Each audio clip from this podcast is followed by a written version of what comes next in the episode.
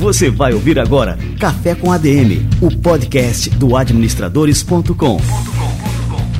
Apresentando Leandro Vieira.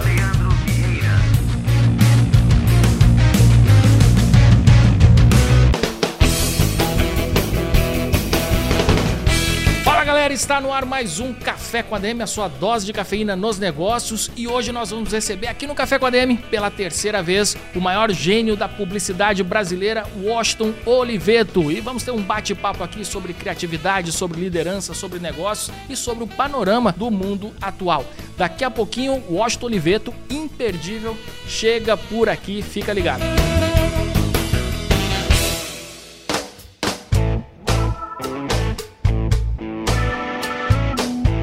Washington Oliveto é um nome que dispensa apresentações. Ele é o publicitário brasileiro mais premiado de todos os tempos. Ele já conquistou mais de 50 leões no Festival de Publicidade de Cannes, somente na categoria de filmes, e foi eleito o publicitário do século pela Associação de Agências Latino-Americanas. Em 2014, ele se tornou o primeiro não anglo-saxão a entrar para o Creative Hall of Fame do The One Club. Washington também é escritor best-seller, podcaster e apresentador do WCast, onde ele recebe as mentes mais criativas do Brasil para entrevistas e histórias. Sem mais delongas, vamos receber aqui pela terceira vez o Washington Oliveto. Seja muito bem-vindo ao nosso Café com a DM Washington. Muito obrigado. Vamos lá. Vamos lá.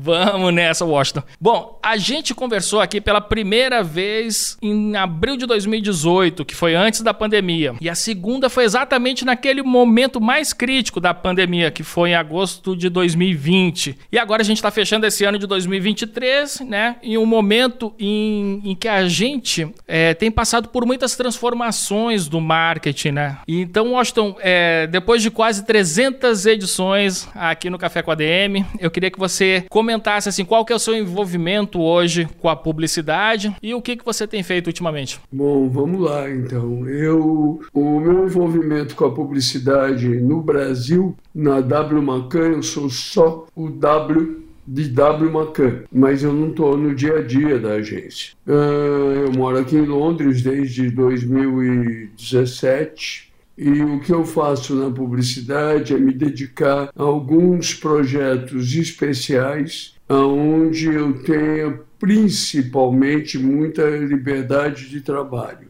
Ou seja, onde eu me dedique a trabalhar para quem manda na empresa. Então, nesse momento, por exemplo, eu estou fazendo um trabalho ainda confidencial para uma empresa no sul do Brasil, que está indo muito bem com quem eu troco ideias com os gestores da empresa e estou nesse momento decidindo, orçando um trabalho para o mundo inteiro, para uma grande empresa mundial, também com os gestores da empresa. Isso é o que eu tenho feito na publicidade. Fora isso, eu tenho o meu WCast, que vai muito bem. Não são entrevistas, são conversas com amigos meus de grandes destaques. Eu vou partir para a próxima temporada já listei os convidados, vou começar a convidar agora e devo gravar em março do ano que vem. Eu faço um artigo para a página 3 do Globo quinzenalmente. Esse artigo se transforma num programa de rádio. Enfim, eu estou nesse período que agora eu achava que ia baixar um pouquinho a bola, eu estou trabalhando mais do que nunca. é, Washington, é, e eu fiquei muito feliz com, com essa sua entrada no mundo digital, porque acho que da última vez que a gente conversou, eh, você tinha um. Assim, aparentava ter um pouco de aversão a, a, esses meios, Instagram e tudo mais, e você tem produzido um conteúdo tão rico, né? O podcast é simplesmente excelente. E a gente pode te acompanhar também mais de perto ali no, no Instagram.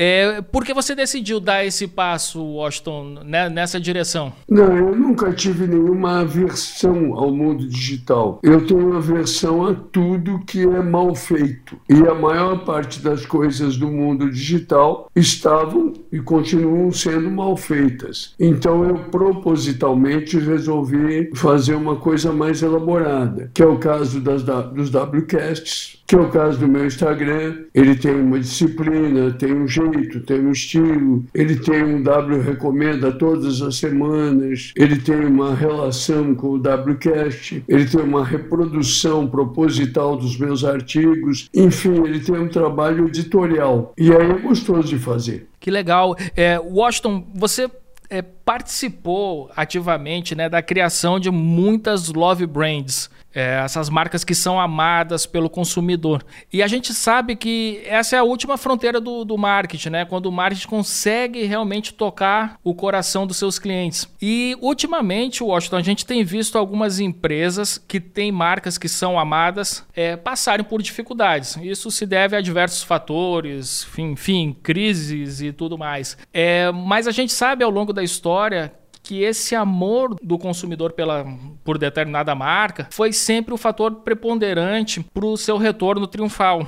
Aqui eu posso citar a Harley Davidson, a Apple, enfim, nós temos vários casos. É, como é que você enxerga esse momento é, que várias love brands estão passando por crise, né? E como é que elas podem é, fazer uso desse, desse, dessa força única para poder se recuperar? Olha, isso ciclicamente acontece com grandes marcas, mas sem dúvida nenhuma, o grande patrimônio que uma marca possui é ser admirada, é ser amada, é ser querida. E esse patrimônio é o que deve ser mantido mantido através de grandes ideias, através de uma relação afetiva e digna com o consumidor. Então, assim como você tem marcas que estão passando crises, você tem marcas que estão se recuperando. Todas elas, possivelmente, com a característica de serem marcas adoradas.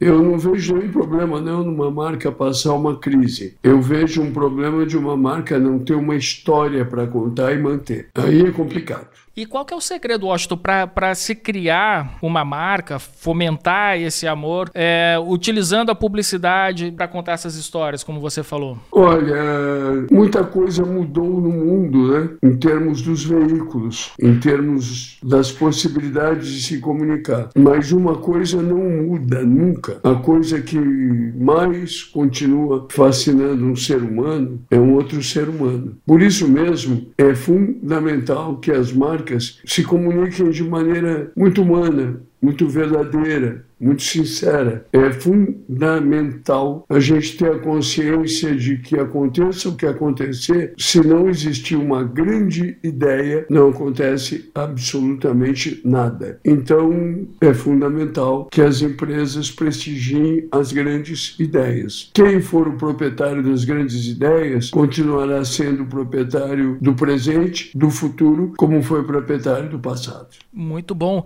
É, Washington, isso explica um pouco esse movimento dos empreendedores se tornando influenciadores dessas marcas. A gente tem visto muito isso, né? É, empreendedores, fundadores de empresas mostrando mais a cara e a, a, acabam gerando uma legião de fãs e isso acaba, não sei se se traduz em vendas, mas facilita também é, é, o convencimento dos seus consumidores. Você acredita que é isso que você acabou de falar, que as pessoas querem se conectar com pessoas e explica esse movimento dos empreendedores é, estarem colocando mais a cara? Não, não explica tanto, não. Inclusive, eu acho que são poucos os empreendedores que devem colocar a cara. Uh, são poucos aqueles que têm o talento suficiente, o carisma suficiente. Eu acho que as marcas tem que construir cada uma a sua história, não tem que se basear em modelos, não. A presença de um empreendedor carismático sempre foi boa, sempre será boa. Nossa, quando eu fazia a campanha do Whisky Teachers com o presidente da empresa dizendo dou minha palavra, não existia essa história do empreendedor, mas ele era uma figura importante. Agora, isso não é uma regra, não. Eu acho que o que cada empresa tem que buscar é a melhor comunicação, que tenha o seu perfil, que tenha a sua índole, que tenha o seu jeito. E, como é que a gente pode fazer hoje, é, Washington, com os meios que nós temos disponíveis, é, levando em consideração que a atenção dos nossos consumidores ela está mais fragmentada e muitas vezes quando a gente quer contar uma história, o nosso consumidor com essa atenção é, mais fragmentada, mais dividida em diversos canais e diversas mensagens, acaba não prestando atenção na nossa mensagem. Como é que a gente pode construir uma boa história e, e conseguir, enfim, no fim das contas, gerar vendas, que é o que paga a conta de tudo, né? tendo ideias e histórias brilhantes. Isso não mudou. Uh, o consumidor fica disperso porque ele não está não tá interessado na qualidade daquela ideia, daquela história. Eu tive um episódio agora, dias atrás, muito curioso. Tem um comercial que eu fiz em 2002, ou seja, uh, 21 anos atrás, para um intervalo especial do Fantástico sobre a paz. O comercial tinha uma boa ideia, foi um pedido do Fantástico, do Boni, meu amigo, e o comercial ocupava um intervalo inteiro do Fantástico em 2002, ou seja, 21 anos atrás. Era um comercial sobre a paz e agora nesse momento onde tem tantas guerras, eu resolvi relembrar esse comercial no meu Instagram, 21 anos depois. Pois bem, por ele ter uma grande ideia, ele foi a peça de comunicação mais viralizada da internet nos últimos anos. Por quê? Porque ele tinha uma grande ideia, não importa de como ele foi feito, de quando ele foi feito. O que está acontecendo hoje é que você tem pouca publicidade que está fazendo sucesso, porque você tem muito pouca publicidade que está bem feita. Cara, que fantástico. É impressionante, né? O poder das boas histórias, ele resiste ao tempo, né? Sem dúvida nenhuma. Agora, a questão é muito simples, né? Eu posso perfeitamente citar algumas campanhas de publicidade aqui, já com algum tempo de vida, que todos vão lembrar. E eu posso dizer coisas que estão sendo feitas no cotidiano hoje que ninguém sabe o que são. Vamos fazer isso então, Washington. Conta-se, vamos contar aqui algumas peças memoráveis, algumas campanhas que você, enfim, que marcou você e marcou também, lógico, né, gerações de brasileiros. Vou pegar duas campanhas que não são de minha autoria, mas que todo mundo lembra. Não é nenhuma Brastemp. Uma matadora, né, cara? Até hoje a gente usa essa expressão. É brilhante. Vamos pegar mais uma outra que eu adoraria ter feito, não fui eu. Skol Desce Redondo. Também memorável, né? Então, o que significa o quê? Que grandes ideias permanecem e mudam a vida de empresas. Fantástico, Washington. O Washington, a gente recebeu aqui presencialmente aqui no nosso estúdio há algumas semanas atrás o João Branco, que foi CMO do McDonald's, e recentemente ele lançou um livro que ele traz justamente a mensagem desmarketize-se que ele diz que o caminho das marcas para elas se tornarem memoráveis é fazer um marketing que não parece marketing. Você concorda com essa afirmação do João Branco? Isso sempre foi assim, não é uma novidade. Desde que existe a comunicação, a mais sedutora comunicação é aquela que não parece uma comunicação com interesses comerciais. Isso, de novo, não tem nada, é o que deve ser feito. E eu acho como é que a gente encaixa o que se convencionou chamar de, de CT, o Call to Action. Como é que a gente consegue, dentro de uma campanha que pretende se tornar memorável, é, encaixar uma, uma chamada para ação? Compre alguma coisa, ou isso não deve ser, não deve estar na nossa comunicação?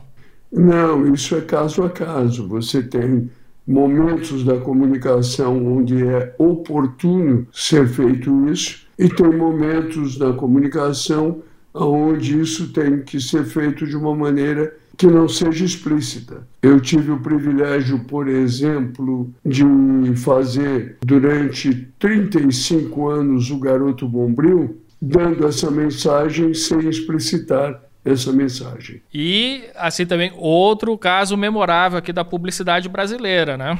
É, o Garoto Bombril entrou para o Guinness Book of Record.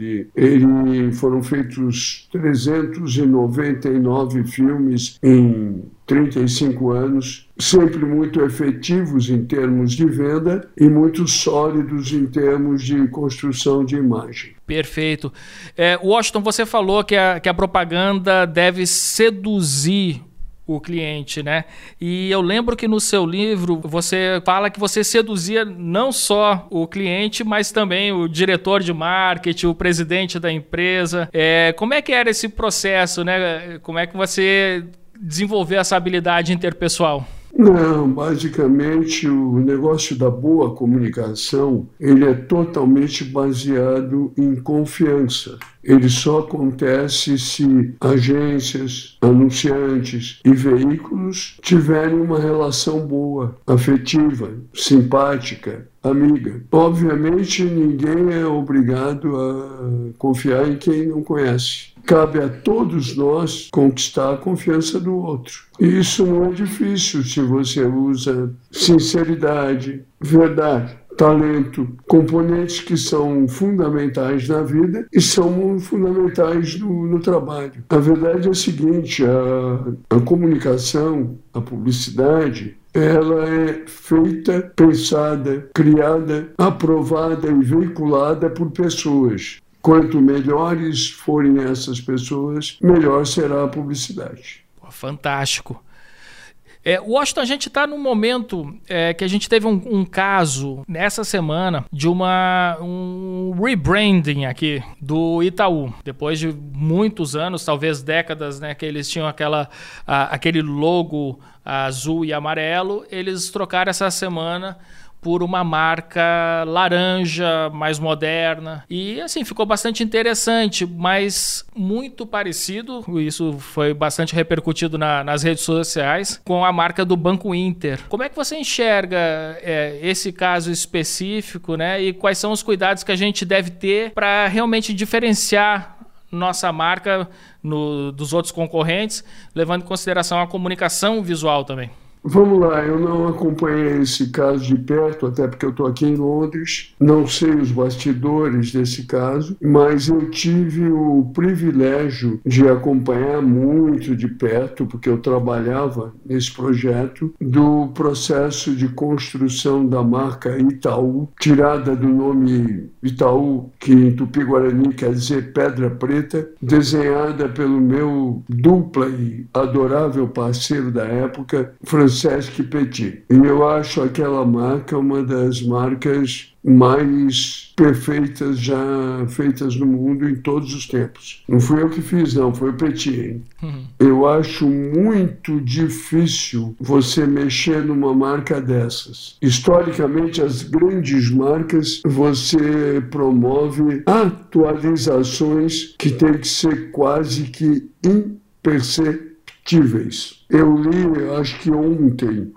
que inclusive foi uma empresa internacional, a Pentagram, que é uma ótima empresa, que mexeu nesse projeto. Mas eu gostaria de analisar mais detidamente se ele é um projeto de renovação ou se ele interfere na permanência da marca. Perfeito, Washington. E agora, pegando o caso do WCast, eu queria que você contasse aqui para os nossos ouvintes, até para convidar os nossos ouvintes para conhecerem o WCast, Quais são as conversas recentes que, que você recomenda aqui para o nosso público?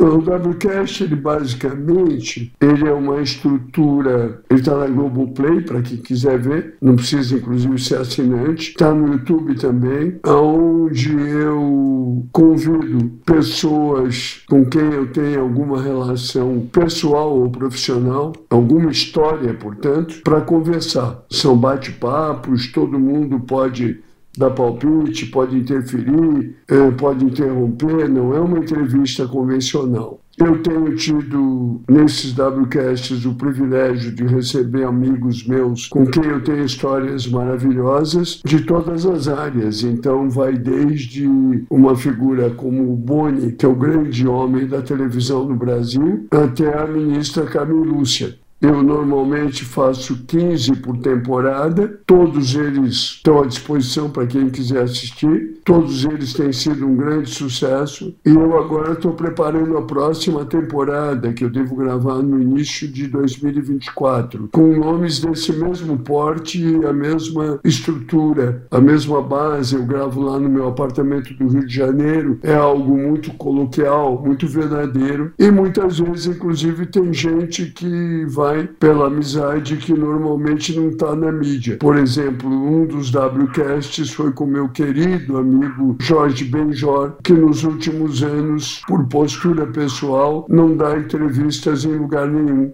E por curiosidade, agora, curiosidade de podcaster, uma temporada de 15 episódios, você demora quanto tempo para gravar, Washington? Olha, os últimos, eu exagerei, me exauri muito, porque eu gravei 15 em 20 dias. É muita coisa. É muito exagerado e eu quero a próxima temporada gravar 15 em 40 dias.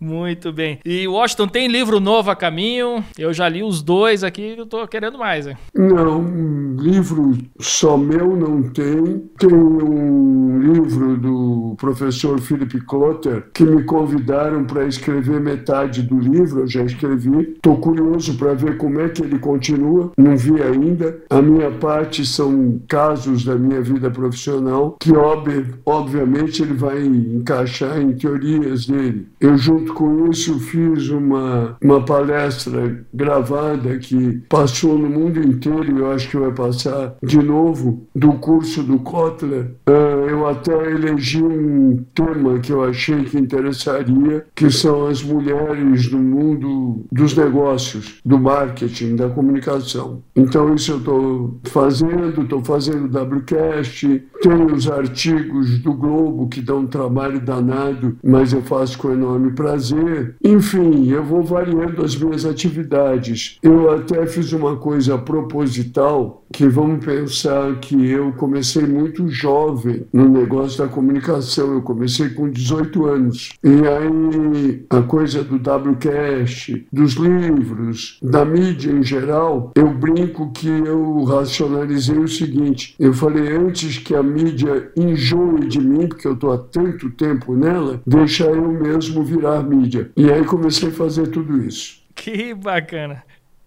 Muito bem. Washington, eu gosto muito de alguns livros que exploram a forma de pensar de alguns dos maiores gênios da humanidade. Tem um que eu gosto muito que não tem tradução em português, mas é algo como Pense como Leonardo da Vinci ou Como Pensar como Leonardo da Vinci. Eu queria saber como seria o livro Como Pensar como Washington Oliveto. Olha, eu não sei, eu sou um leitor de, de biografias particularmente alucinado. Eu sou muito curioso com a vida dos outros. Eu acho que uma maneira de tentar entender como eu penso é capturando tudo que eu vou dizendo na mídia, como hoje eu coloco nos meus livros, enfim, todos esses palpites que eu vou dando. Eu agora, por exemplo, eu leio de tudo o tempo inteiro. Eu acabei de ler dois livros que me encantaram. Um livro do meu amigo Ivan Ângelo, chamado Vida ao Vivo, que é um dos livros mais bem escritos que eu já li nos últimos anos, onde, curiosamente até, eu sou personagem. Sou um personagem desimportante, mas sou personagem. É uma literatura que me encanta, um livro muito bem escrito com um grande início e um final absolutamente surpreendente, tendo um texto exuberante no meio. Por outro lado, eu acabei de ler agora a dramática biografia do grande cantor e compositor brasileiro Nelson Ned, um desses nossos ícones da cultura popular. Eu diria que é assim que eu me realimento o tempo inteiro. Muito bom. Ô, Washington, para a gente finalizar, como é que você enxerga no mundo de hoje com tanta coisa acontecendo, inteligência artificial, enfim, surgindo várias novidades tecnológicas, é, como é que você enxerga a formação do publicitário do futuro? É, o que, que esse cara precisa ter? Ele precisa ir para uma faculdade? Como é que vai se formar os próximos Washingtons Olivetos da, da publicidade? Olha, eu até escrevi um artigo que deve ser o meu, meu próximo artigo do Globo. Eu normalmente no Globo evito escrever sobre publicidade, porque uma página 3 do Globo eu acho que é melhor que seja muito diversificada. Mas tem me pedido muito que eu escrevesse algo para os jovens publicitários. E eu escrevi um artigo para jovens publicitários, onde eu digo que um jovem publicitário só vira um grande publicitário se mais do que entender de publicidade, ele entender de vida. Tem que se realimentar com a vida. Portanto, o que eu diria é aprenda muito sobre a vida. Leia sobre tudo. Não tenha preconceito de informação. Tenha alguma sorte e trabalhe muito, que é a sua chance de se transformar num bom publicitário. Muito bom. E é um conselho que vale para a nossa área aqui de administração, para os empreendedores, para qualquer área, né, Washington? Eu acho que vale para todo mundo. Um grande erro que os profissionais de todas as áreas têm é tentar entender da sua área mais do que entendem da vida. Não. Tem que entender mais da vida e um pouquinho da sua área. Sensacional!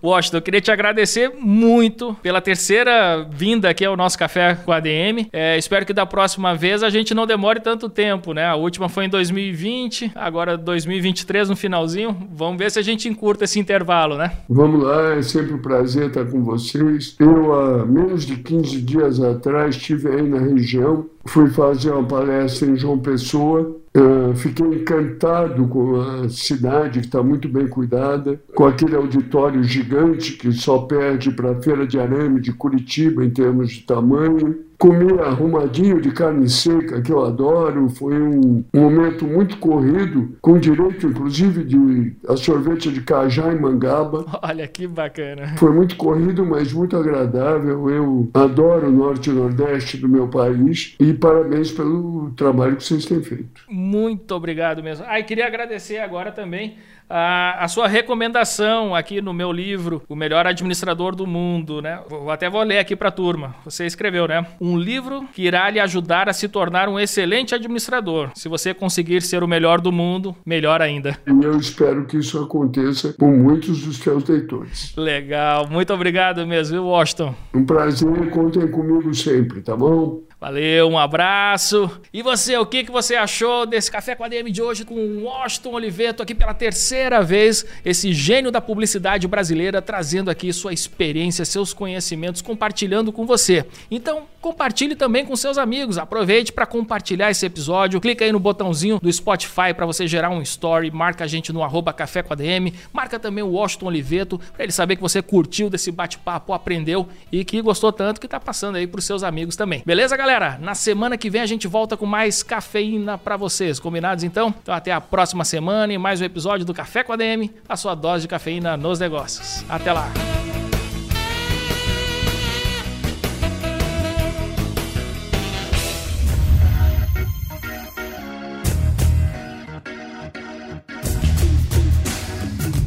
Você ouviu Café com ADM, o podcast do administradores.com.